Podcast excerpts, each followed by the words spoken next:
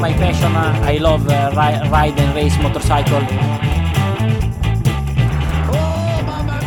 Et bonjour, bonsoir à tous et bienvenue dans ce nouvel épisode de la boîte à clapper. On est très content de vous retrouver pour un nouvel épisode où on va débriefer et analyser, décortiquer la- les, les courses et l'actualité MotoGP, Moto 2, Moto 3 après ce Grand Prix argentin. L'Argentine, c'est où? Ça se situe où? En Amérique du Sud. Et oui, oui, oui, bien sûr, je suis Julien Lepers, très content que vous soyez là. Euh, comment va Amélie? Ça va super. Mieux que toi, j'ai l'impression. Ouais, moi c'est pas trop la forme, euh, mais c'est pas très grave. Je vous avais dit quand je prépare pas mes intros, ça dérape, je dis n'importe quoi, hein, donc euh, euh, c'est normal. On était prévenus. Euh, Comment va le M?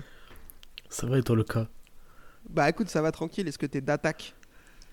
Je t'attaque mais quand j'ai vu la tête qu'elle a fait, j'étais pas prête ni pour l'intro ni pour ça. Bah oui, on a nos petits surnoms, on a nos petits surnoms. Euh, je vous propose qu'on attaque avec euh, quelques news. Alors, on n'a pas beaucoup, c'est le début de la saison, mais juste le cas Marc Marquez. On n'a pas eu le temps de revenir dessus, qu'on a enregistré dimanche dernier, juste après Portimao. La sanction est tombée, il va prendre un double long lap. Alors, il y a eu beaucoup, ça a beaucoup parlé parce que de base, il devait le faire en Argentine, sauf que l'ami s'est blessé. Il sera pas en Argentine.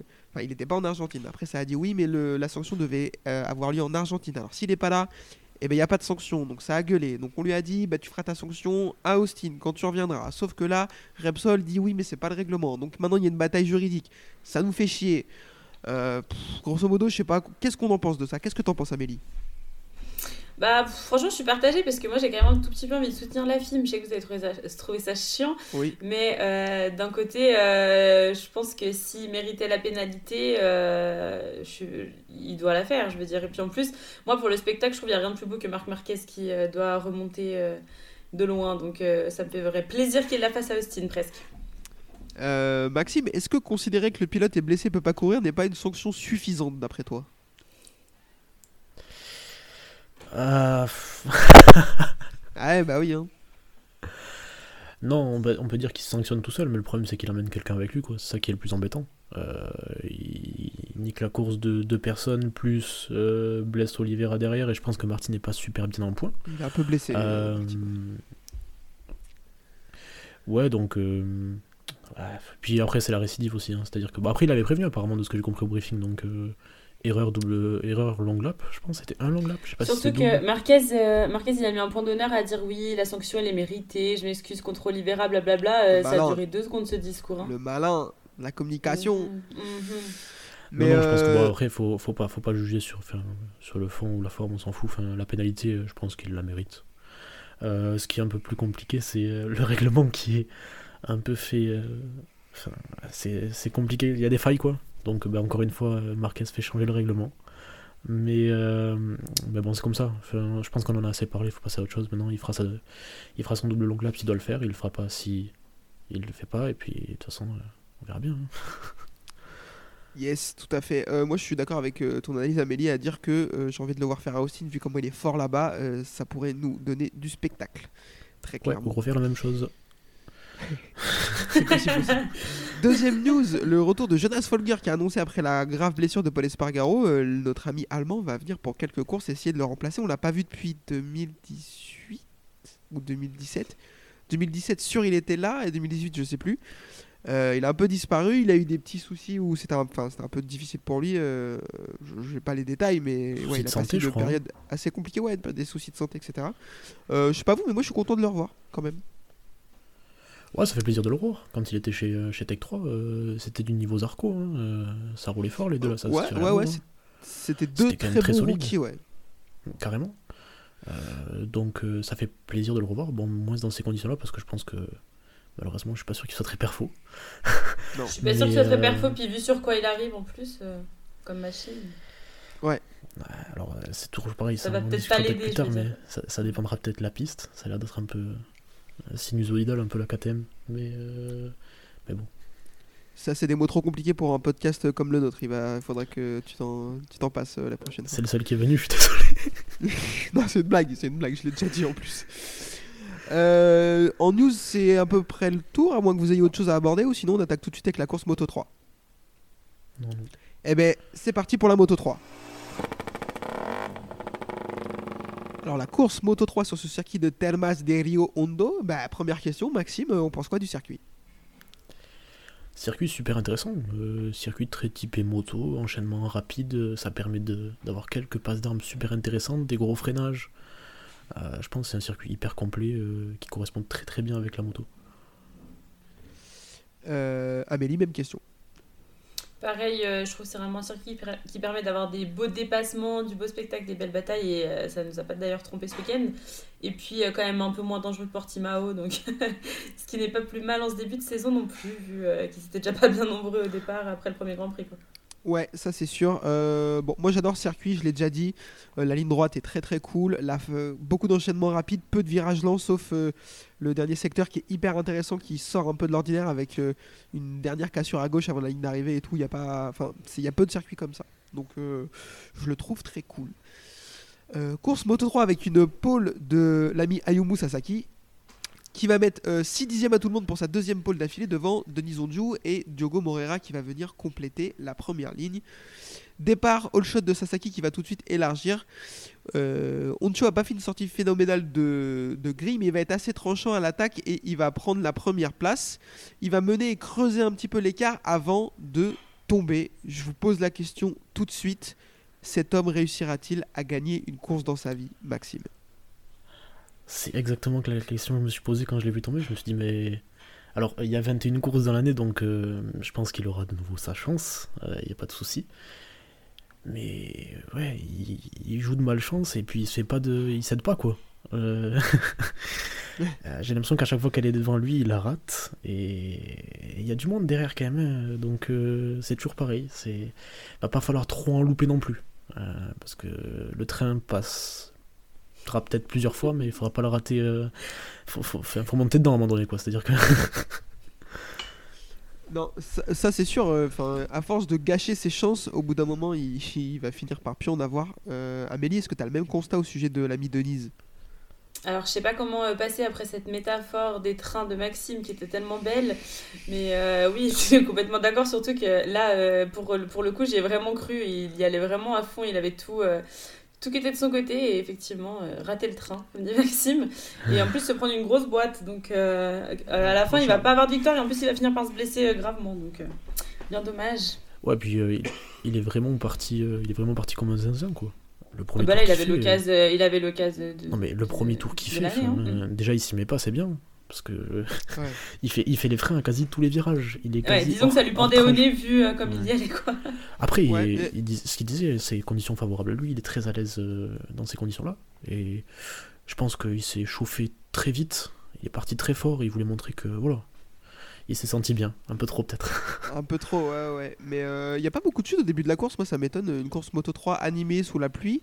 Euh, c'est plutôt calme au début. Euh, c'est pas le premier à tomber ou le deuxième à tomber, un truc comme ça. Euh, donc ça m'a étonné. Ça va bien se rattraper à la fin de la course. Vous inquiétez pas, ça va être un beau bordel après. Derrière, notre ami Almansa qui sort de nulle part. Sa deuxième course en carrière, il remplace Joël Kelso. Euh, 25, il part 25ème, il se retrouve deuxième tout de suite. Je j'ai pas compris. Est-ce que tu t'attendais à ça, toi, Maxime? Mais je sais pas qui c'est, mais, euh, mais en vrai, euh, gros coup de cœur pour le mec. Enfin, Ouais. T'en parleras dans le déroulé de la course, mais euh, c'est le seul qui tient la P2 toute la course, hein, parce que tous ceux qui passent à sa place, ils tombent. hein. La P2, elle était vraiment maudite. Et euh, vraiment bluffé. C'est moi pareil, je m'attendais pas du tout à le voir. Il avait juste fait une course à Valence l'année dernière, il termine loin. Euh, là, le mec, il se monte tout de suite. Enfin, cool pour lui, même si ça va pas très bien se Ouais. finir, on va en reparler.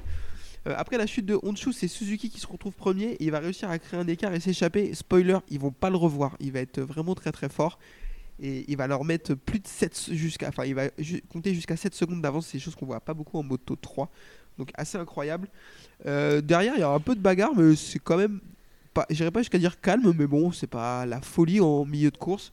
Euh, Mazia est là, il commence un petit peu à se montrer et il arrive à s'échapper même de la troisième place pour euh, aller essayer de gratter jusqu'à jusqu'à Suzuki.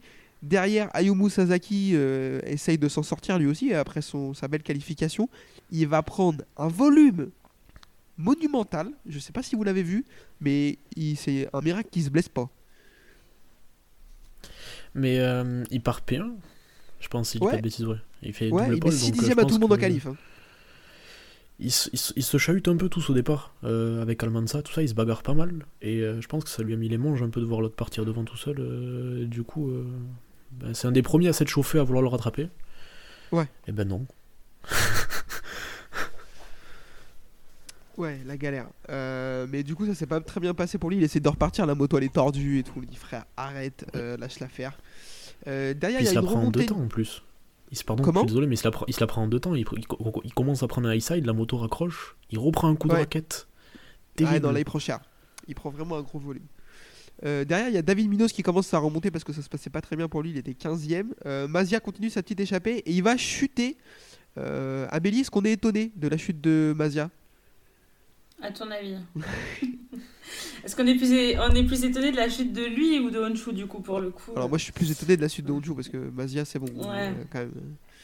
il, il fait, euh, mon père dirait, il fait le guide des bacs à gravier d'Europe. Il est en train d'écrire ça. Du coup, il a besoin de matière pour son livre. Ah ouais, ben là il a même commencé l'outre-mer hein, du coup là Ah, il clairement. s'est exporté, C'est bien, il est fort. Euh, mais là tu parlais de train Maxime tout à l'heure, lui il le voit même plus le train. Il y a même plus de gare là où il est je pense, tu vois. Enfin, c'est- Ah, c'est- dur ça en vrai. plus. hein. aucun sens. Euh, derrière, on va avoir une chute de Munoz et d'Artigas, une chute de Ogden et d'Almanza. Ogden qui va clairement télescoper Almanza gratuitement. Euh, Maxime, je sais que tu as envie de réagir là-dessus parce que tu m'as envoyé des messages assez insultants sur euh, l'ami Ogden et sa famille. Non, mais pourquoi tu fais ça?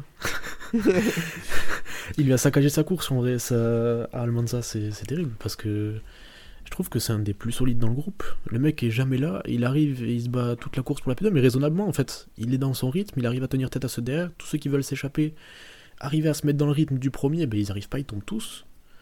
Et lui, Ouais. il est là, il se bagarre. Enfin, le mec, est... c'est sa deuxième course en Moto 3, il arrive à se bagarrer avec les cadors. Enfin, c'est puis sous la pluie quoi, c'est assez impressionnant et il vient se faire saccager la course par un vieux gars là. Vraiment, il met une vieille attaque, elle est immonde en plus. Enfin, bref, attaque Moto 3, hein, mais, mais ça fait chier pour lui quoi. Ça, c'est sûr, on est d'accord. On rentre dans le dernier tour et il y a une grosse bagarre entre euh, Morera Mignot qui va remplacer Lorenzo Felon, qui était là pour remplacer Lorenzo Felon, on va en parler, et l'ami Ricardo Rossi qui va chuter. Alors lui, il m'a vendu du rêve. Genre, euh, il prend les freins à l'extérieur, il est à 5 mètres de la trage sous la pluie. Bah, frère, tu crois qu'il va se passer quoi? Autre chose que perdre l'avant. Enfin, ça m'a fait trop gaulerie quoi. Limite, il, il est dans le gravier, il se lève, il est là. Ah bah, je comprends pas. Mais frère, euh, qu'est-ce que tu fais? T'as t'as freiné Mais- à mais- Austin. C'est pas possible. Il se, il se met, il se met un volume en plus, genre il se met des, Ah, il se cher, fait une machine à laver dans les graviers là. euh. Oh.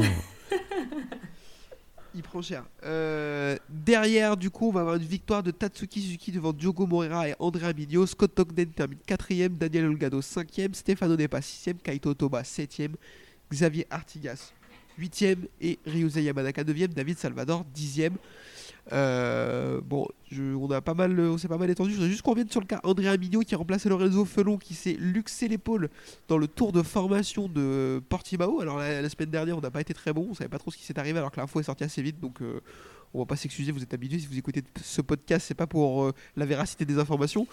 Mais euh, est-ce que, euh, Amélie, je te pose la question, est-ce que c'est une bonne chose? Je, enfin, je vois pas comment tu me réponds oui à ça, mais comment ça peut être vu de l'œil du CIP de voir André Amino qui arrive et qui tout de suite fait un podium pour remplacer Lorenzo Felon? Ah bah mal, ça peut être, ça peut être mauvais signe. Et puis surtout qu'en plus, ça fait rire Mignot, il essayait de toute façon de revenir en championnat du monde. Donc il fait ça, il vient comme ça à l'arrache et il fait cette perf là. Donc euh, moi je pense à part être... euh, Est-ce que c'est mauvais signe pour euh, Felon? En plus, c'était un énorme week-end pour la VR46 Academy. Donc là, il a complété, il a complété le week-end. Donc ouais. Je pense que Felon, s'il a déjà mal à la clavicule, il doit aussi avoir mal aux fesses. Ouais, après, j'en parlais pendant le live de Yann hier chez MotoGP Addict, qu'on salue, qui disait l'avantage que Felon a par rapport à Mignot, c'est de l'argent. Euh, si Mignot a pas de combi, guidon elle est aujourd'hui, vide. c'est pas. Quoi? Il arrive avec une combi noire, elle est vide. Il y a rien dessus. Ouais. Mais ouais, c'est que, en fait, ce qui se dit, c'est que si Mignot n'a pas de guidon cette année, c'est parce que Rossi lui-même a arrêté de lui payer. Non, mais est-ce que justement, après ce qu'il a fait ce week-end, euh, plus tout l'engouement, et puis euh, si, si la VR46 Academy performe comme elle est en train de perform- performer cette année, ils n'auront pas de l'année prochaine euh, de quoi lui payer un guidon.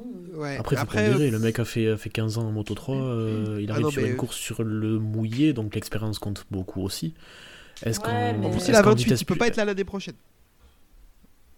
Donc, est-ce qu'il aurait un guidon Est-ce qu'ils ont pas- Enfin, après, on est que dans du spéculatif. Est-ce qu'ils auraient continué à le payer alors qu'il aurait pas de guidon euh, futur en Moto 2 ou quoi?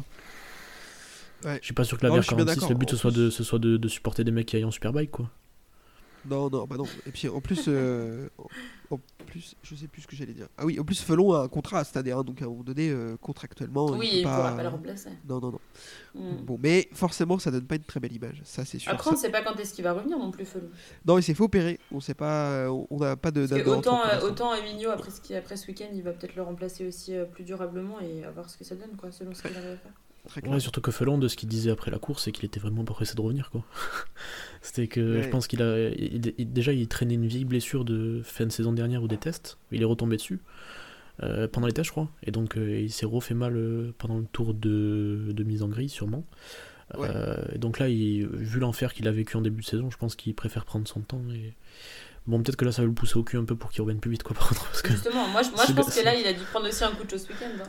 Ouais, parce que ce gars-là, t'as pas envie de lui laisser ton, ton guidon. euh, Exactement, trop longtemps. C'est sûr. Euh, on a fait le tour sur la moto. On n'a pas parlé de la pénalité. Laquelle? La pénalité de Hojden. Il a pris pénalité Bah oui. Bah, vas-y, annonce. Il a, il a pris une, bah, il a pris une pénalité euh, quand il a, quand il a télescopé euh, Almanza et euh, en fait je voulais vous en parler parce que ça m'a fait rire parce que Chess Davis il a gueulé sur Twitter euh, pour dire que ça se faisait pas ce que faisait la fille mais qu'à son époque on appelait ça des faits de course et que maintenant Ouah, on ta mettait des pénalités. Et c'est comme ça que Olgado fait 4 hein parce Ouais. que euh, Hojden prend une pénalité.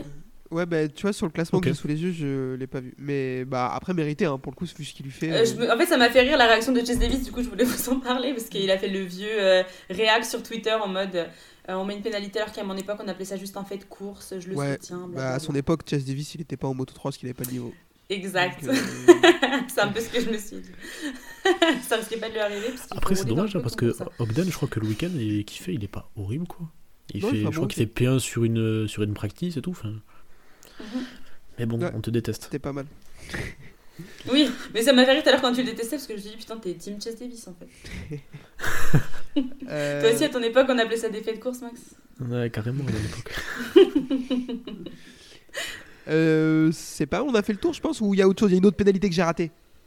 Euh, non, je crois que j'ai fait le tour. Allez, et ben c'est parti, on enchaîne sur la moto 2, c'est parti. Euh, la course Moto 2, toujours sur le circuit d'Argentine, hein, ça, ça n'a pas changé. Course sous la pluie aussi, course réduite de 14 tours.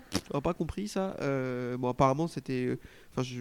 Non, j'ai pas compris. Il n'y a pas de justification à ça. c'est pas parce qu'il pleut, faites les tours. Enfin, si on commence à faire ça, au bout d'un moment, la course à fond de tours, ça nous saouler quoi. Euh, Paul de euh, Alonso Lopez euh, devant Canet et Chantra. Ogura était de retour, il a fait les practices et la qualification, mais il va pas prendre le départ. J'étais assez déçu. Bon après, il était clairement pas dans son assiette, il avait fait une qualification dégueulasse, etc. Donc on espère qu'il va revenir en forme à, à Austin. Euh, derrière départ, euh, Alonso Lopez s'endort très clairement. Il attend que ça se rallume avant de partir. Il fait une grosse diff avec, euh, il y a une grosse diff avec Cadet qui va faire le all shot. Ben oui, mais c'est normal. Alors ça m'a fait trop rire. C'est toi qui m'as noté, Maxime. Il a jump start. Non mais mec, il a pas de jump start. Je pense qu'il s'est pas arrêté. En fait, quand le tour de mise en grille, hop, il est reparti tout de suite, le mec. J'ai jamais vu un jump start Ils aussi ont pas violent. besoin, ouais, ils ont pas eu besoin d'analyser trop la VAR. Ah, là, il n'y avait avait pas besoin de caméra haute vitesse là. Là, il n'y avait pas de problème. Ça s'est bien passé. Ça m'a fumé. Euh, du coup, dégringolade d'Acosta derrière qui lui partait 5 qui se retrouve 15ème en un tour. Donc euh, ça va vraiment pas être facile pour lui. Mais c'est pas des conditions qui lui sied vraiment. Euh, il n'est pas très très fort sous la pluie. Après, on a. Un petit échantillon de lui sous la pluie, donc à voir. Mais ouais, de mémoire, c'est pas des conditions qui lui vont. Lopez a un gros rythme en début de course et un groupe de 3 se forme avec Arbolino, Arbolino et Dixon. Euh, Canet se retrouve décroché assez vite à cause de ses longues laps, c'est dommage parce qu'il avait du bon rythme. Euh, mais il va rien pouvoir faire, très clairement, ça sera trop dur pour lui. Garcia solide dans le top 10, il, finira, il va finir 5ème en remontant, en partant 28ème. Euh, Maxime, je te pose la question, moi il m'a vraiment impressionné. Garcia, il va gagner 23 places sur le- la course là. Et il a fait un long lap aussi. Et un long lap. Solide, ouais. Il prend un long lap en plus. Mhm.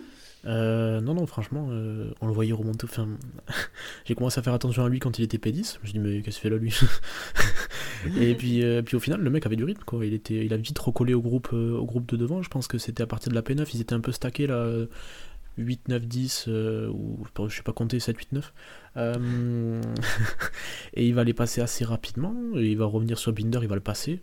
Et il finit un peu derrière Canet parce que Canet quand même avait du bon rythme. Mais, mais étonnant quoi, quand tu vois Acosta qui est là depuis l'année dernière. Bon, certes, il roule pas tout le temps sous la pluie, mais deuxième course sous la pluie, il est là quoi. Et C'est et puis en partant loin en plus, c'est fort.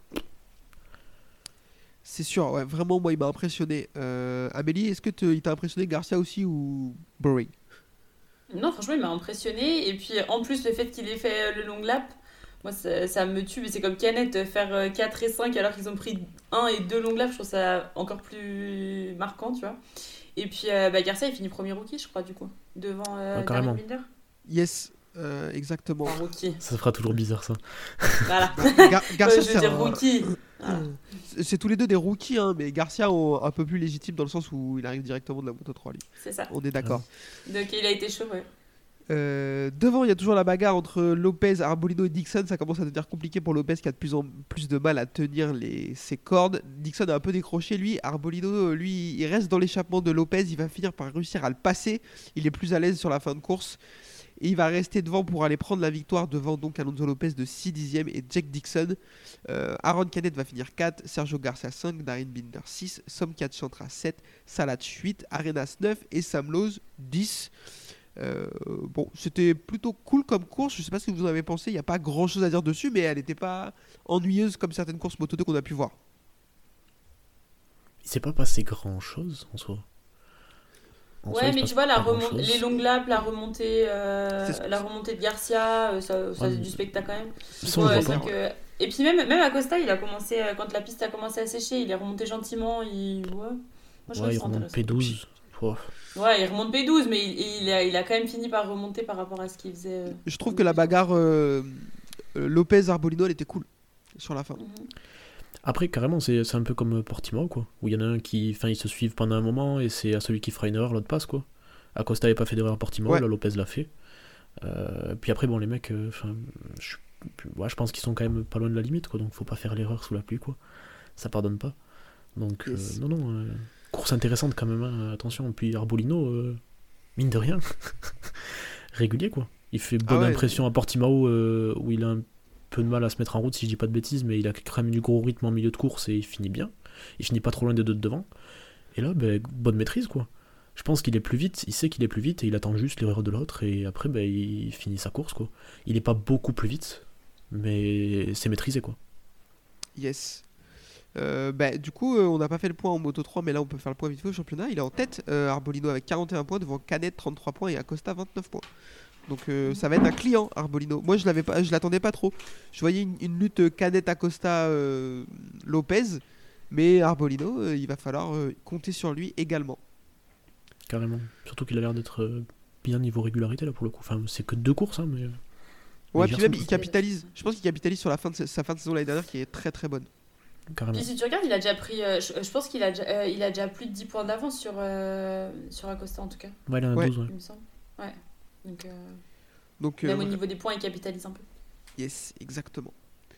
Euh, je pense que c'est pas mal pour le Moto 2. Est-ce que ça vous dit de passer au plat de résistance, à savoir le Moto GP Ouais. Eh ben c'est parti, Moto GP. Euh, Moto GP donc avec cette course sur le circuit de Termas des Rio Hondo. Calif va la Q1 va être sur le mouillé, la Q2 un peu sur le séchant, ça va être des conditions un peu bizarres. Et c'est le frère de, ça m'énerve, je le dis juste pour dire que ça m'énerve. C'est Alex Marquez qui va réussir à se tirer les marrons du feu en slick. Il va prendre le pari et réussir avec Marco Bezzecchi et Pecco Bagnaia. Les trois vont sortir en slick et les trois vont prendre la première ligne. Euh, derrière Morbidelli, Vignales et Zarco euh, vont compléter la deuxième ligne. Quartaro partira dixième. Il sortait de la Q2, euh, de la Q1 Quartaro. Il a dû passer par la Q1 parce que son week-end est dramatique. Mais on va en reparler. Derrière course sprint, all shot de Morbidelli qui va pas freiner. Donc du coup c'est Alex Marquez qui va réussir à prendre le meilleur départ et par virer en tête après le premier virage. Ça fait un classement Morbidelli 2, Marini 3, Bezzecchi 4 et Brad Binder. Oui, oui, Brad Binder 5ème. Il partait 15ème. Il, en plus, alors je sais pas si vous avez vu, il, sa sortie de grille, je, je te pose la question, Max, elle est pas si folle. Mais par Mhm. contre, il enroule tout le monde dans le premier virage. C'est un truc de fou furieux. Il est archi incisif dans les premiers virages. Il... ben, J'ai l'impression que personne ferme la porte au premier virage en fait. Ouais. Et du coup, ben, lui il voit un trou, il y va. Parce que de toute façon, il a rien à perdre, hein, il part 15ème. On peut pas lui en vouloir. Il fait pas une. euh, Ouais, voilà. Donc, pas d'une sortie ouf, mais je sais pas, il prend peut-être 5-6 mecs au premier virage. Il sort au milieu de tout le monde, et là, il va sortir au milieu de Vignales Bagnaia. Entre les deux, il va leur faire les freins. Il, il va s'imposer devant eux, et après, ben, il est dans le bon groupe, il sort 5, quoi. Il sort derrière les deux VR46, Morbidelli et Marquez, et, et après, bon, euh, la suite, euh, je te laisse la raconter. hein. Ouais, bah ouais. Euh, Amélie, est-ce que ce départ de Binder il t'a impressionné? Ouais, impressionné. Et puis en plus, euh, je me suis fait la réflexion de me dire, ouais, on n'arrêtait pas d'insister, de dire que euh, les le nouveau format sprint, ça donnait en plus encore plus d'importance au qualif, parce que sur seulement 12 tours, tu peux pas te permettre à la fois de rater ton départ et d'être trop loin sur la grille, blablabla. Il a fait juste tout le contraire, il est pas sorti de fou sur la grille où il était déjà quoi, 15ème. Et en fait, comme quoi, t'es suffisamment incisif et que juste t'emballes tout le monde as soon as possible, ça, ça marche quoi. Et je trouve que c'est trop beau. C'est clair, il nous a fait le spectacle ami Brad Binder. On est un peu habitué à ça, il est capable de nous sortir des choses euh, assez invraisemblables de nulle part comme ça. Il aime les week-ends de pluie. Ouais, ça c'est les, les conditions un peu changeantes, lui, euh, c'est sa passion. Ah, mais carrément, Euh, surtout qu'on avait l'habitude de le voir euh, incisif, mais sur les fins de course, où il prenait son temps, son rythme, etc. Mais là, Ouais. euh, niveau mise en action, on peut pas faire beaucoup plus rapide, quoi. C'est-à-dire que. Ah bah non. Oui. Il a pas Voilà. fait de la grosse remontée comme il aurait fait d'habitude euh, sous la flotte. Après, surtout que les KTM étaient quand même assez euh, cata. C'était nulle part tout le week-end, quoi. Kata Ils sont, M. Oh. Mon dieu. Allez bien, allez bien. Pardon. Pardon. Non, je sais pas, ils se retrouvent euh, 15-16 en qualif sur euh, 18, quoi. Donc, Ouais. euh, Pas ils fou. ont pas l'air ouf, puis bon, euh, le mec te sort ça, quoi. c'est- tout le. La complexité de la KTM, c'est incompréhensible. Vraiment. Ah bah ça, ça fait un moment qu'elle est comme ça pour le coup. euh. Euh, derrière Zarco, ça se passe pas très bien pour lui. Il se retrouve 9ème au premier tour et euh, bah, comme d'habitude, euh. Je pense pas qu'il rate vraiment son départ, mais il se fait un peu, un peu victimiser dans le premier virage et c'est compliqué pour lui. Euh, chute de Joan Mir au virage 7 qui va se blesser. On le reverra pas du week-end. Apparemment, c'est pas très beau. hein. On parle de, cheville à bien abîmé de traumatisme crânien.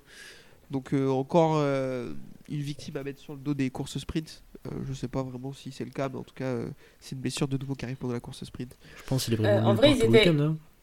Ouais, mais c'était quand même que 17 euh, au départ, alors qu'on est que le deuxième euh, grand. Enfin, au départ, Ouais, en tout cas, ouais. dimanche, euh, on est que le deuxième Grand Prix de la saison. Je trouve que c'est quand même un peu significatif pour les courses. Ouais, après, euh, le fait que ça soit un back-to-back, ça, ça gêne un peu, quoi. Parce que je pense que s'il y avait eu un peu plus de temps, ils auraient eu le temps de remplacer Ouais, les il pilotes serait qu'il fallait. Ou, il serait, ou la plupart seraient peut-être déjà même revenus. Des C'est ça. ou quoi, ils seraient peut-être déjà Euh, là. puis bon, euh, t'aurais peut-être eu un Bradle qui aurait roulé sur la Repsol, j'en sais rien, tu vois. Mais, Ça, ça, on euh, adore. mais, mais Mir qui prend un énorme high side encore, hein. une Honda qui envoie encore un mec. Enfin, je sais pas ce qui se passe devant lui, je crois que c'est Dija qui. Les, les Grésini, je sais pas ce qu'ils avaient ce week-end. euh, c'est sorti de l'enchaînement 3-4, je crois. Ils prenaient souvent une espèce de petit coup de raquette en sortie. Je sais pas si c'est dans celui-là, je pense que c'est après. Ça n'a rien à voir. Mais euh, bref, ils Ouais. prenaient souvent des coups de raquette dans celui-là. Et la sortie de virage, pareil, je pense. euh, Ils sont sur l'angle. Didja, je crois, c'est devant lui. euh, prend les gaz et, il- et en fait, il prend une espèce de coup de raquette. Donc derrière, Mir, je sais pas, je sais pas du tout ce qu'il fait parce qu'on le voit que de loin sur une caméra de Spargaro ou je sais pas. Et en fait, je sais pas, il, il relève ou il lâche les gaz ou quoi. Il prend une espèce d'high side. Il se fait jeter, mon pauvre. C'est. Ouais, Je sais pas qui c'est qui disait ça, mais, euh, mais je crois que c'est Marquez qui disait que le, ben, la, enfin, la, la Honda, t'as pas grand chose de permis quoi. Si tu sors de la fenêtre dans laquelle elle marche, t'es puni, mais, mais t'es pas puni, genre tu perds pas juste l'avant quoi. Ça te t'envoie euh, sur Jupiter. Tu te fais C'est ça, défoncer, c'est- ouais. Et euh, je me suis dit, franchement, Honda, ils ont dû passer vraiment un très mauvais week-end parce que du coup, euh, à partir de samedi, ils n'avaient plus de pilote euh, officiel. Les autres derrière, ils étaient claqués au sol. Euh, Naka, il a fait juste n'importe quoi. Et en plus, Alex Marquez, qui a encensé sa Ducati en disant de toute façon, maintenant, euh, la Honda, euh, c'était vraiment de la merde, vive les Ducati. Je me suis dit, ça devait pas aller le moral bien fort euh, chez, chez les Team Honda ce week-end. Alors après, je Ah, pense bah qu'ils non, peuvent s'en prendre qu'à eux. Je pense Ah qu'ils oui, peuvent s'en prendre qu'à eux de- en soi. Mais, mais après, euh, c'est, c'est cata. Enfin, les deux LCR sont Q2 quand même. Euh, Ouais, mais à la fin, ils font quoi? Bah ouais, mais ils y Ouais, sont quoi. c'est- c'est- C'est-à-dire que pas ouf. hein. Les deux KTM, Non, mais- les deux- mais les deux KTM Ouais, mais ils sont ça pas. 30 Q2, c'était pas la au sprint et à la Ils, course. fin- ils finissent 11 et Euh, 15. En termes de suis- points, euh, coup, je suis plutôt d'accord. hein. Ils finissent 11 et 15. euh, La sprint. en- Après, la- la la- moi je trouve la course de Rin c'est intéressante, on en parlera, mais euh, il fait ce qu'il peut avec ce qu'il a, quoi. C'est-à-dire que. Ouais. Pas c'est suis- pas transcendant quoi. Je suis d'accord. Euh, bon, après, je vais pas vous détailler la course sprint vraiment euh, dans le détail, parce que sinon on va y être là pour 7 heures, mais grosso modo, le fait marquant après, ça va être la chute d'Alex euh, Espargaro, euh, alors que les deux Aprilia faisaient vraiment un bon week-end, mais dès qu'il y a eu la pluie, hop, elles se sont arrêtées. Euh, alors la course, la, la sprint était sur le sec, mais on en reparlera, mais je n'ai pas compris ce qui s'est passé, parce qu'elles font un vendredi monumental, les deux Aprilia. Et, Et ils sortent et P1 et derrière, P2 de la extinction. practice 2 Ouais. C'est ça Et derrière, on a clairement une extinction. Euh, du coup, c'est Brad Binder qui va l'emporter hein, parce qu'il va réussir à grappiller tout le monde petit à petit. Marco Bezzecchi est pas loin de réussir à le prendre. Il manque deux virages. hein, il finit à 72 millième. Donc euh, le mec était déjà fort. Et c'est Luca Merini qui va finir troisième. Franco Morbidelli va finir quatrième. On, on essaiera de s'étendre sur le week-end de Morbidelli euh, tout à l'heure parce que là, il y a pas mal de choses à dire. Zarco va finir 13ème. Apparemment, il avait eu un problème de pneu arrière. On ne sait pas si c'est le pneu en lui-même ou la pression, mais il y a eu un gros souci sur son pneu. Il avait aucun grip. Donc, euh, sur le coup, quand il dit ça, on s'attend à une excuse. Et quand on va voir sa course du lendemain, on se dit que non, il va y avoir vraiment un problème avec son pneu. Et Quartaro va terminer 9ème. Pareil, on reparlera de son week-end euh, qui, euh, le chassé croisé de son week-end avec celui de Morbidelli. Course le lendemain matin qui va se dérouler sous la pluie. Cette fois, même grille que pour la course sprint, vous êtes habitués maintenant. Départ, all shot de Marco Bezzecchi devant Alex Marquez, Bagnaia et Morbidelli encore. C'est la fois de, l'existence de ce podcast où j'ai plus dit son nom, c'est n'importe quoi. Euh, Zarco s'en sort un petit peu mieux cette fois, il réussit à sortir cinquième. La visibilité a l'air très très compliquée, il y a beaucoup d'eau sur la piste, donc euh, bon ça les pilotes sont habitués également. Binder va chuter tout de suite dans le virage 5, euh, il va se faire un peu... Je, sais pas ce que t'en penses Maxime, est-ce que... Bon c'est un fait de course, mais qui est le plus à blâmer sur l'accrochage? Est-ce que c'est lui ou Vignales Aucun des deux. À la limite, tu peux dire Binder parce qu'il ouvre vachement la porte, mais après, Vignales, il va quoi. Ouais. Il ouvre la porte euh, et puis il passe large. hein. Vignales, il monte pas sur le vibreur. hein, donc, euh, non, non, non. euh, fait de course, il élargit, l'autre passe.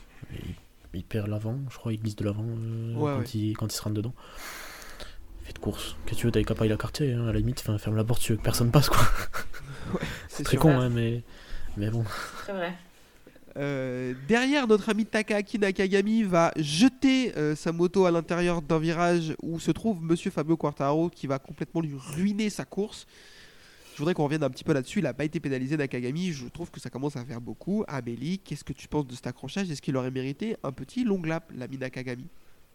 Et bah non, franchement, moi, je trouve pas. Ah ouais? Bah écoute, euh, si on dit que euh, Binder et Vignales c'est des faits de course, tu sais, moi je suis de l'avis de Chase Davis, je trouve avant on disait vachement que c'était des faits de course et puis maintenant on met des pénalités à tort à travers. Non, franchement, euh, je trouve pas, je trouve pas qu'il qu'il mé- qu'il méritait une pénalité.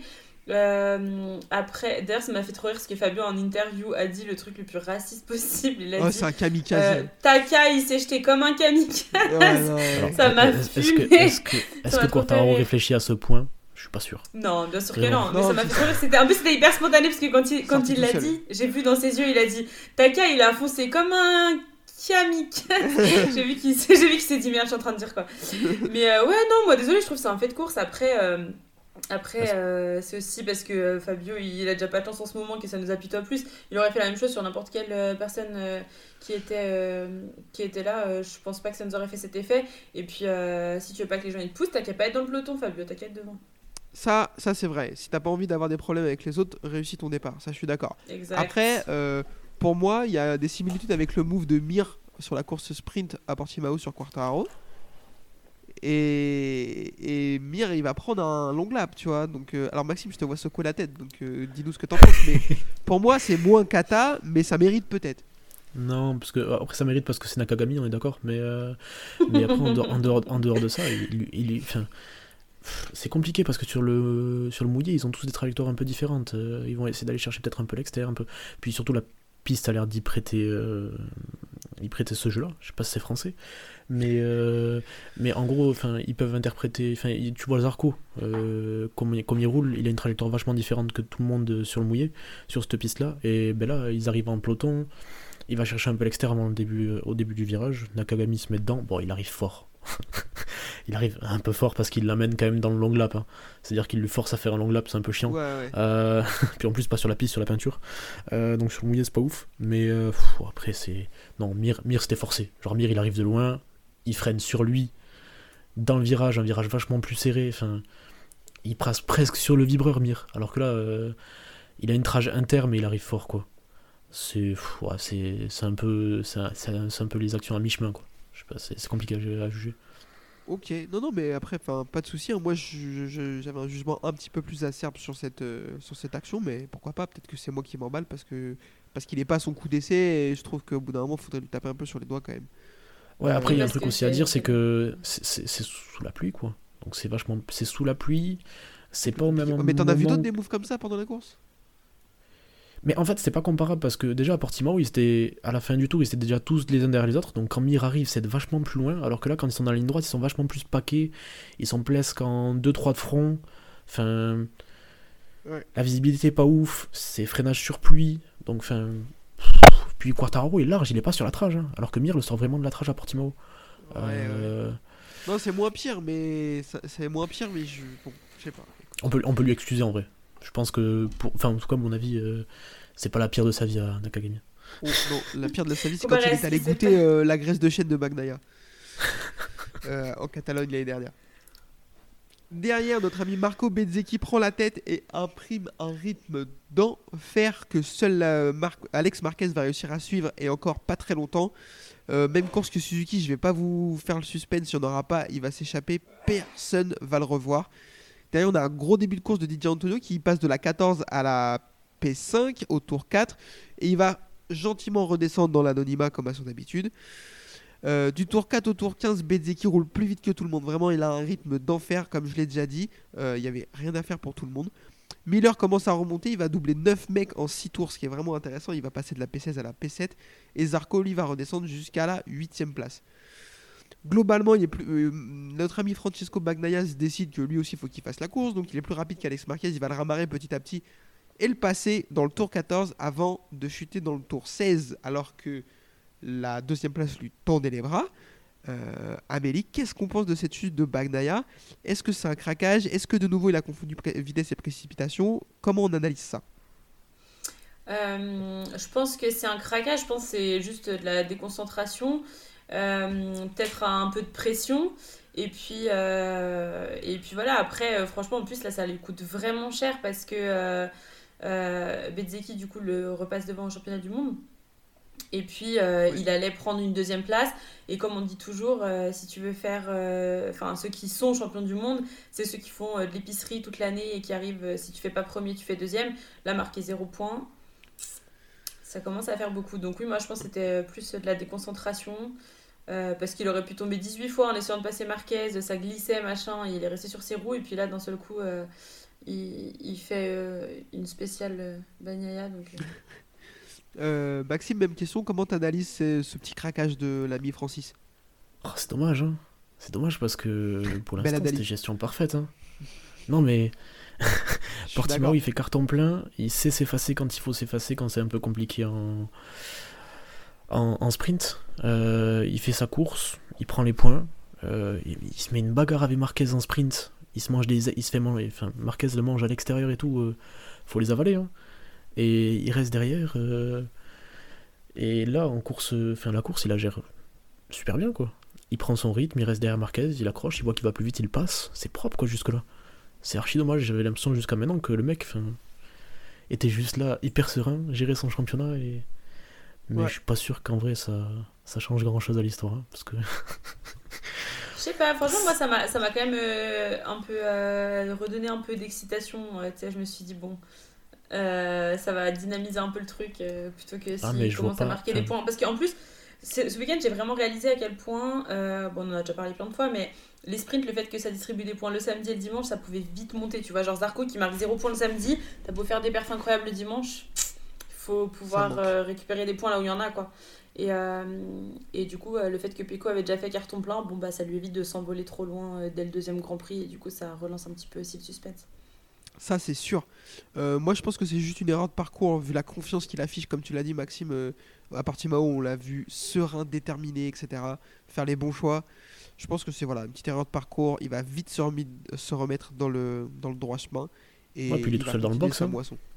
Ouais, pour l'instant, il est tout seul dans le box, donc il a pas trop à réfléchir à ça. c'est dommage Et- qu'il en profite pas du coup. Parce que Bastia, Bastia il devait être tellement content quand il a vu ça, il devait dire ah putain, Ouais, ça, nickel, sûr. juste ce qu'il me fallait. Ça, c'est clair.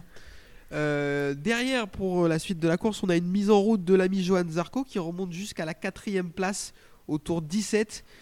Et il commence à reprendre du temps, mais à reprendre du temps salement, à coup de 1 seconde au tour parfois sur euh, Morbidelli.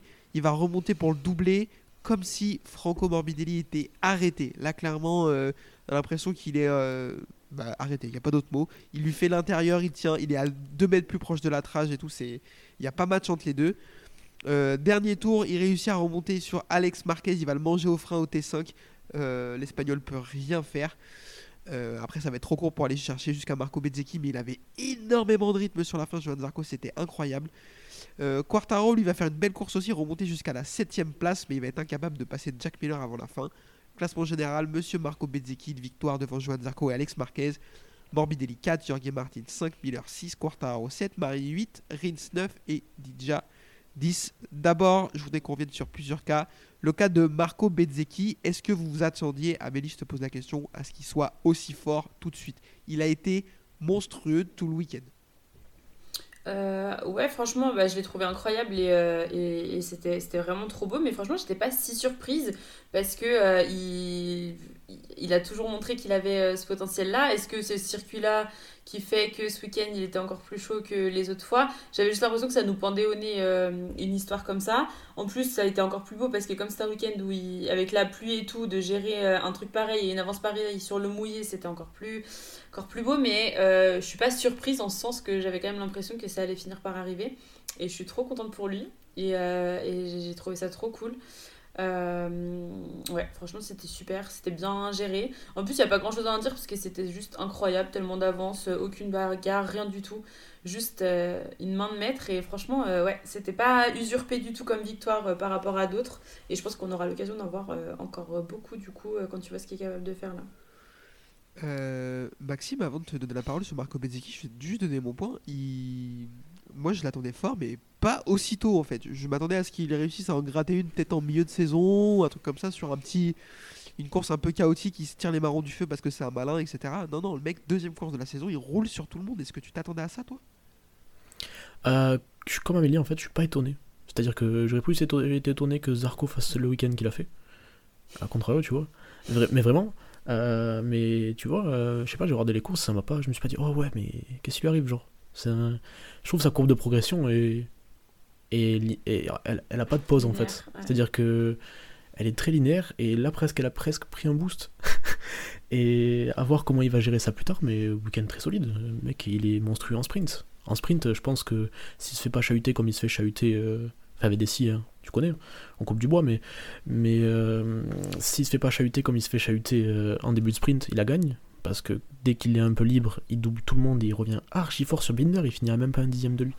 Euh, et donc là, ben, il a le champ libre dès qu'il le veut, dès qu'il le peut. Et, euh, et il montre à tout le monde que c'est lui qui avait le rythme ce week-end et qui était le plus fort. quoi. Très clairement. Euh, on fait la bise à Ophélie, qui est présidente du fan club français de Marco Bezzecchi, qui était dans un état. Ça, il n'y a pas de mots. Donc euh, voilà, on, lui fait plus, la bise. Elle, Elle, est- elle présidente, elle est présidente adjointe trésorière euh, de la com. et, et c'est parce que c'est la seule membre en fait. C'est c'est surtout ça. Et elle s'occupe de suite Vietti également. Euh, mais grâce à ça, en fait, grâce à la victoire de Marco Bezzecchi, je peux choisir un tatouage pour euh, Ophélie. Donc euh, je vais réfléchir à ça. Vous inquiétez pas. je ne vais pas vous décevoir. Euh, pilote suivant sur lequel je voudrais qu'on s'attarde. Euh, bon, Johan Zarco, rapidement, il fait une course incroyable. On sait que quand il est en pneu pluie, que les pneus sont usés, c'est le meilleur pilote du monde. Euh, le rythme qu'il avait à la fin, pff, il mettait une seconde deux à tout le monde. Enfin, il est monstrueux, Maxime, monstrueux. Mais pour une fois qu'on arrive à comprendre, à retrouver ce qu'il nous dit en interview, c'est quand même assez intéressant. Quoi. Parce qu'à la fin de la course de Portimao, il te dit, il te dit que il arrive à rouler différemment avec des trajectoires différentes des autres et qu'il arrive à enfin faire ce qu'il veut avec la moto. Et ce qui m'a marqué à la fin de la course, enfin, genre, euh, il sort plus court du 4, je crois. Il sort, mais, mais Ouais. avec une trajectoire qui a ni queue ni tête, personne l'a fait. Il l'a fait même pas avant et là il la sort, on sait pas pourquoi. Ouais, ouais. En il fait, tourne plus court et il va lui taper les freins. Il sort archi court, il fait, je sais pas moi, peut-être 10 mètres de moins, j'en sais rien, tu vois, parce qu'il sort vachement plus court. Il fait la ligne droite même pas dans la spi, il va le chercher au frein tellement il est confiant. Enfin. Ah, où est- fait Marquez, passé- Marquez, je pense qu'il va en rêver hein, parce que ce qu'il lui a fait au dernier virage de Portimao, c'est sale. Là, ce qu'il lui a fait, c'est sale. Je pense qu'à Austin, euh, s'il a euh, dans le dernier tour, il voit Zarco plus 0, il va être là. Non, pas encore, pas encore, pas encore. Non, mais il y, a- il y a des coups de pied qui vont, il y a des coups de pied qui vont revenir comme à l'époque, hein, mais euh, Oh, on parle- Non, c'est pas le même Marquez, tu confonds. c'est la famille. Et euh, non, non, franchement, euh, une confiance dans la moto. euh, bon, espérons que ça dure plus qu'une demi-saison, mais, euh, mais ça fait plaisir. Ouais, très clairement. Euh, Amélie, vite fait sur Zarco, euh, je pense qu'il n'y a rien de plus à dire. euh, il, a, il a été monstrueux en fin de course de nouveau. Quoi. Ouais, il a été monstrueux. Après, euh, moi, j'étais effectivement un tout petit peu déçu le samedi du coup au sprint parce qu'il marque aucun point. Donc, pour mine de rien, le, championnat, il est quand même chaud, il est quand même là, mais il faut quand même aussi essayer de marquer des points sur le sprint. Après, il avait fait un méga bon départ samedi. J'étais trop contente du départ qu'il avait fait en sprint. Euh, je pense que c'est- assez rare pour être souligné. Ouais. et, euh, et sinon, ouais, il a été vraiment, euh, vraiment chaud dimanche. Euh, et ouais, il a, besoin de ça de façon, Zarco, euh, d'avoir la confiance. Après, euh, ça m'a fait rire euh, Randy de Pugnet sur Canal, quand Zarco était 8ème, il dit voilà, Zarco, comme d'habitude, il pourrait bien faire, mais il manque quelque chose. Et là, il a fait la remontada de l'année. Ça m'a fait, euh, ça fait rire. Et puis, euh, ouais, euh, ce qui me fait rire aussi, et je suis d'accord avec euh, Randy de Pugnet pour le coup, c'est que le mec, enfin Zarco ne peut pas faire une course linéaire en mode il part, il se bat devant et il reste devant. Il faut d'abord passer par la huitième place, puis faire la remontada de l'année pour faire euh, une telle performance. Donc euh, bon, peu importe la façon dont on, on y arrive, mais euh, c'est toujours spectaculaire. Donc ouais, du grand Zarco, c'était c'était trop beau. Et puis j'espère que la confiance que ça lui aura donné, parce qu'on sait qu'il marche assez comme ça, euh, va lui permettre de tenir euh, du coup euh, la suite. Après, il faut quand même noter qu'il y a de la progression, quoi. C'est-à-dire que Ah oui, de ouf. 4 départs, 4 départs corrects, et puis il n'y a plus de. Quand il a son passage à vide, sa mise en route très lente, il n'y a plus de descente à la 15e place. Il remonte pas de. Mhm. Parce qu'en fait, Ouais. c'était exactement les mêmes schémas de course l'année dernière, mais Mhm. sauf qu'il tombait vachement plus loin. Parce Donc, qu'il il a des dû- encore plus mauvais départs. Ben, parce qu'il faisait des mauvais départs en fait, c'est ça. Et il mettait du temps à se mettre en route, et puis à milieu de course, sais pas pourquoi, il sortait le meilleur temps. Tout était là, mais frérot, t'es 15ème, t'es chiant.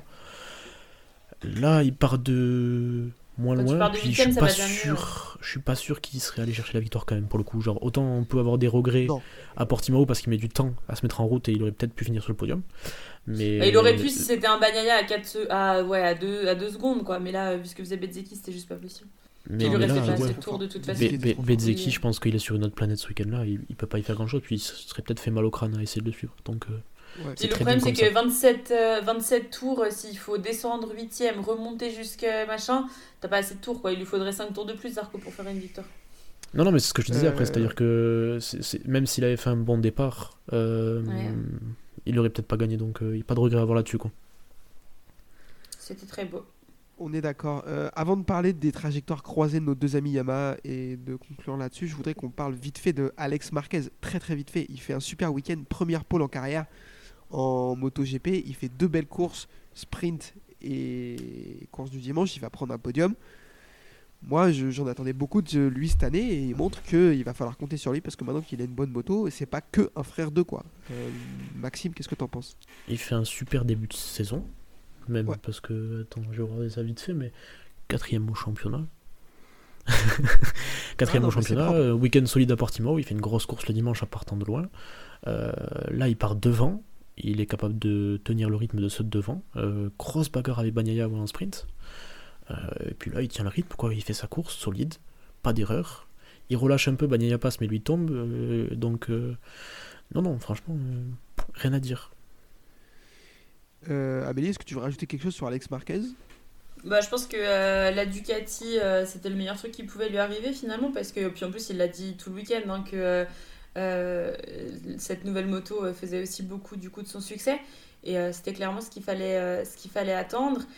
Et bah, on va pas revenir sur ce qu'il a fait samedi, mais je tombe, je fous le feu à ma moto, je cours jusqu'au stand, je reviens, Incroyable. je fais premier. Du Dans Marquez. les 15 minutes, j'avais, j'avais le cœur qui tapait je sais pas combien. Incroyable quoi. En plus du spectacle, je veux dire, c'est pas euh, il gagne en étant euh, discret, en faisant un truc un peu boring mais euh, régulier. C'est en plus du beau spectacle. Donc franchement, c'était trop bien. Et, euh, et du coup, euh, ben, ça me fait un peu penser à cette théorie qu'on avait au preview. Est-ce que c'est moi qui avait cette théorie claquée, bref, de dire que potentiellement euh, le fait que euh, Alex Marquez ait mis un pied chez Ducati, est-ce qu'à la fin du contrat Honda de Marc Marquez, ça pourrait avoir un impact? Moi, quand je vois comme Alex il encense la Ducati, c'est aussi un petit coup de pied en disant la Ducati elle est bien, mais la Honda elle était surtout vraiment claquée. Et est-ce que finalement. On va pas un jour aussi voir Marc Marquez courir sur une Ducati Ça si serait son bien. petit frère il roule plus vite que lui il va falloir commencer à se poser des questions donc non franchement trop beau trop beau Alex Marquez Ce serait très Alors, je pense que déjà, il faudrait que Marquez il arrive à la fin de la saison en un seul morceau pour euh, pouvoir rouler l'année prochaine. Et, et, et- et merci Ducati quand même, parce que il- Ouais. heureusement que c'est pas Yamaha qui distribue 8 motos à des gens, euh, parce qu'ils sont capables de distribuer 8 motos, mais à des gars qui roulent bien. Et Ouais. ça, ça permet d'avoir des Ouais. courses assez incroyables le week-end. C'est Ouais, puis comme quoi euh, finalement euh, Alex Marquez, bon, à la fois comme dit Kevin, n'est pas seulement le frère de, mais en plus si tu lui donnes quelque chose qui roule, euh, il- peut rouler. Je veux dire, il y avait vraiment aussi un vrai problème sur ce qu'on lui a proposé jusque-là. Quoi. Après, quand tu vois DJ à la course qu'il fait, bon, il fait un début de course, après c'est DJ entendu, hein, mais, mais j'ai l'impression que tu files euh, 20 Ducati à tout le monde. Ah, Là, t'as un championnat, quoi. Ouais. Ouais, ouais. Ah bah non, mais ça, c'est Mais, sûr. mais non, non, non, il, il Et je pense que, je pense que Quartararo Sur- sur- commence sur- à se dire ça aussi. Hein. Sur, les, sur les 8 pilotes qu'ils ont, ils en ont quand même 7 qui sont très solides. Et je pense que ça, ça jouera dans le fait d'avoir un championnat qui est super excitant et avoir des cartes un peu partout, quoi. Ouais, non, franchement, c'était trop bien. D'accord avec ça, 100%. Euh, je voudrais qu'on conclue cette, euh, cette parenthèse MotoGP avec les deux pilotes Yamaha qui vont euh, vivre des destins croisés. Cette expression, c'est la 8 millième fois que je l'utilise de l'épisode. Mais c'est comme ça. Morbidelli va faire un super week-end alors qu'on l'avait pas vu depuis deux ans. Et Quartaro va être au fond du trou tout le week-end, hormis en course du dimanche où il va réussir une belle remontée. Euh, franchement, j'ai aucune théorie. Maxime, je te pose la question. Est-ce que, comment on peut expliquer ça d'un côté comme de l'autre? J'en sais rien. Oh, J'en sais rien, je suis pas dans le box. Tu... C'est incompréhensible, Morbidelli, euh, ce qui se passe. Même dans le box, ils savent tu- pas, à mon avis. hein. Parce qu'il y en a eu des courses sur le, des week-ends sur le wet et ils ont roulé en Argentine déjà et Morbidelli n'a pas été euh, stratosphérique avec la Yamaha.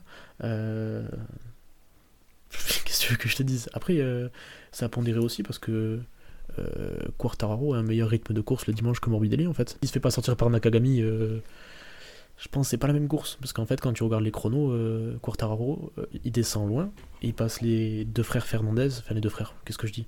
Les deux Fernandez. Tu peux, tu peux, tu peux. Es- Espar- Espargaro, Espargaro au tour 11, et à partir du tour 11, il est dans les chronos de Bezzeki qui continue à creuser sur ceux qui sont derrière lui. Donc il- en fait, c'est deux week-ends, je pense, archi frustrant pour lui parce qu'on le voit pas forcément à l'écran. Mais il a le rythme en fait. Le dimanche, sous la pluie, mec, il a le rythme de Bezzeki. À partir du tour 11 jusqu'à la fin de la course, il est aussi rapide, voire plus que lui parce que Bezzeki relâche à la fin. Mais. Qu'est-ce que tu veux faire? Enfin, Ouais. il se fait sortir quoi, tu peux rien y faire. Et c'est dommage pour lui, mais. Mais voilà. Et euh, autre point, c'est ben, la Yamaha qui tient la KTM dans la ligne droite et qui tient la Ducati de Marini dans la ligne droite aussi. Il se Elle fait a pas été doubler, si dans le bout droit. Ouais, Morbidelli, il a bien tenu le choc. Ça, c'est la bonne surprise du week-end, moi, je trouve. Tu vois. Puis je pense que euh, autant euh, on peut pas trop analyser parce que ben, on sait pas ce qui se passe, c'est incompréhensible, enfin pour nous en tout cas. Mais euh, mais euh, c'est bien pour Yamaha parce que euh, Fabio Oui. va arrêter de rejeter la faute sur tout le monde parce qu'il a dit que de toute façon s'ils avançaient pas c'était la faute de son coéquipier qui faisait pas le job. Mais du coup ça ben, là il m'a a fait fait le trop job. rire comme Fabio, il l'a insulté la semaine dernière, mais aucun respect quoi, c'était vraiment incroyable. Et là, Morbidelli est en mode Ah ouais, ah ouais, ok. Mais après, c'est dommage. Enfin, Morbidelli a qu'à nous écouter s'il veut performer, du coup. Parce que nous, ça fait deux ans qu'on l'insulte. hein, donc, euh, Bien sûr Si c'était juste ça, il fallait demander. Hein. ouais, y a pas de problème. hein. Non mais euh, Insulteur de Franco, son métier. Tu sais. Le mec, il te paye coup, 2000 je par mois pour lui dire T'es nul Je pense que. Pour... Non, il n'y a pas de souci. pour Yam, c'est que du positif ce week-end-là. Parce que autant, de toute façon, on en avait rien à attendre. Et euh, ben, Quartararo fait un week-end, mais immonde. Genre, il... dès qu'il rentre dans le box, il jette ses gants, il jette son casque. Enfin, il crie dans son casque en qualif. Enfin, il il y arrive pas, quoi. Et de l'autre côté du Ouais. box, ben, le... il prouve qu'il est capable de performer. Et du coup, ben, j'espère que ça le fera se remettre en question.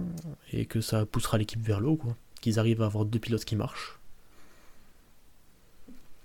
On est 100% d'accord. Est-ce que tu veux ajouter quelque chose à ça, Amélie? Euh, ouais, euh, quand, euh, quand en interview, ils ont demandé à Fabio euh, Et sinon, vous voudriez dire quoi concernant la performance de votre coéquipier? Une petite analyse, il a dit Ouais, bah c'est super, ça nous fera des données pour Yamaha. Il a dit ça, oh là savait là. plus quoi dire. Ouais, je te jure, savait plus quoi dire. C'était vraiment en mode Vous l'avez insulté la semaine dernière, est-ce que vous souhaiteriez vous excuser? Ouais, ça fera des données, c'est pas mal. Et euh, ouais, franchement, Franco, il m'a tellement tué. Je te jure que le, le samedi, euh, je me suis dit, c'est quoi cette, euh, ces essais qu'il a fait C'est un hold-up, le mec a fait un méga hold-up. Le, il fait le sprint, je me dis putain, c'est pas possible, comment il peut faire ça deux fois de suite par hasard sans faire exprès quoi. Et dimanche, je me suis dit putain, en fait, il y arrive. Et euh, ouais, franchement, euh, c'était cool. Puis euh, je trouve que ça fait aussi un petit peu les pieds à Fabio mine de rien, euh, de pas pouvoir rejeter la faute. Même si, effectivement, en interview, j'ai pensé à toi, Maxime, qui disait la dernière fois, ou Kevin, je sais plus lequel de vous deux disait la dernière fois que vous trouviez que Fabio était un petit peu plus humble et qu'il avait une autre approche. Euh, et j'ai trouvé que là, ça se ressentait un petit peu ce week-end. En même temps, euh, quand t'as fait deux week-ends aussi claqués, t'as pas trop le choix au bout d'un moment que d'être un tout petit peu plus humble, humble aussi. Et je suis vraiment d'accord euh, avec Max. Euh, je pense que Fabio, il a aussi une petite part de malchance parce que finalement, que ce soit la semaine dernière ou cette semaine, euh, il a le rythme du podium. Juste les circonstances font que. Alors, est-ce qu'il se fout lui-même dans des circonstances euh, parce que bah, si tu fais pas des bons départs, si tu es dans le peloton, il t'arrive des embrouilles? Mais euh, en termes de temps, si tu regardes au chrono, il a le rythme, et c'était exactement pareil la semaine dernière, il a le rythme pour aller chercher le podium. Juste, bah, encore une fois, si tu pars euh, 26 et qu'il te manque la moitié de ta moto, euh, c'est plus compliqué de revenir premier, même euh, dans les rythmes de Bezzeki. Quoi. Très clairement, je suis assez d'accord avec ça. Euh, je vais pas vous paraphraser du coup. Est-ce que vous voulez revenir sur un autre cas avant qu'on passe au quiz? Moi, j'aimerais juste parler un tout petit peu des Aprilia parce que, euh, parce que j'ai fait euh, ma petite, mon petit pari avec ma cagnotte BetClick sur laquelle il me restait déjà que 3 euros euh, par rapport à la semaine dernière de ce que j'avais parié de, euh, sur Marquez et Oliveira sur le premier Grand Prix.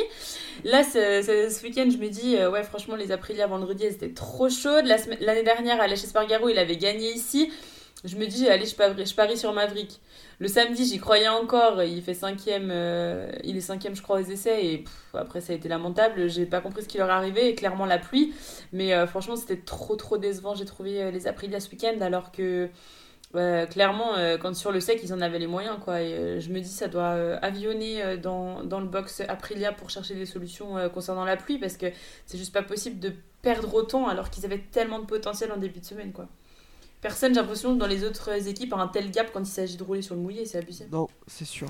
Ouais, C'est sûr. Vignales c'est nulle part. Hein. Vignales il finit, euh, il finit à 7 secondes d'Augusto Fernandez. C'est dur. Ça n'a aucun sens. Alors que, alors que aux essais samedi, il est cinquième, je crois. Ouais. Il se qualifie cinquième. Il se qualifie Donc, euh, 5 faire cinquième sur la de grille, la, euh, la practice. Ouais, exactement. Genre, c'est pas, c'est pas possible d'avoir un tel gap quand tu roules sur le mouillé. Personne dans les autres équipes est aussi claqué juste parce qu'il pleut, quoi. Surtout qu'Alex Espargaro termine 15ème à 36 secondes de la tête, alors que d'habitude, c'est des conditions où- qui le vont bien. Donc, non, il y a clairement à avoir un souci sur la moto parce qu'en général, il est fort sous la pluie, euh, Alex Espargaro. Donc, euh, y Sachant que y l'année dernière, c'est là où il gagne, c'est abusé, quoi. Euh, Maxime, est-ce qu'il y a un point que tu vas aborder? Non, non, euh, Rins qui arrive à être dans le, dans le rythme de Marini. Je trouve ça intéressant quand même avec son tréteau. Rins il finit Après, c'est un pilote qui est fort Marini. sous la pluie. hein. C'est un pilote qui est fort sous la pluie, Alex Rins. hein. Ouais, mais enfin, il faut l'être sous la pluie avec Honda. Non, non, bien sûr. Bien sûr. Je suis d'accord.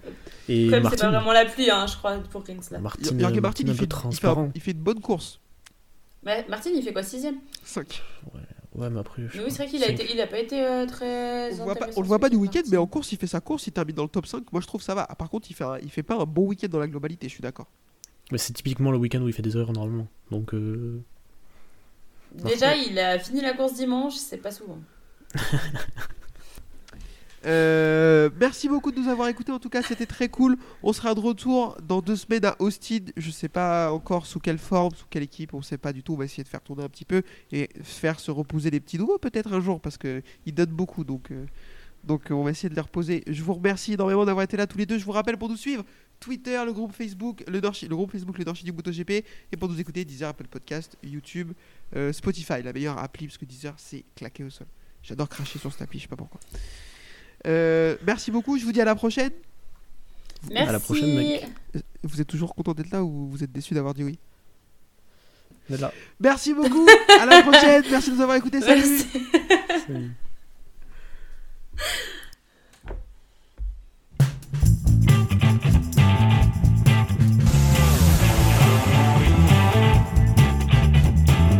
uh, is my passion. Uh, I love uh, ri- ride and race motorcycle.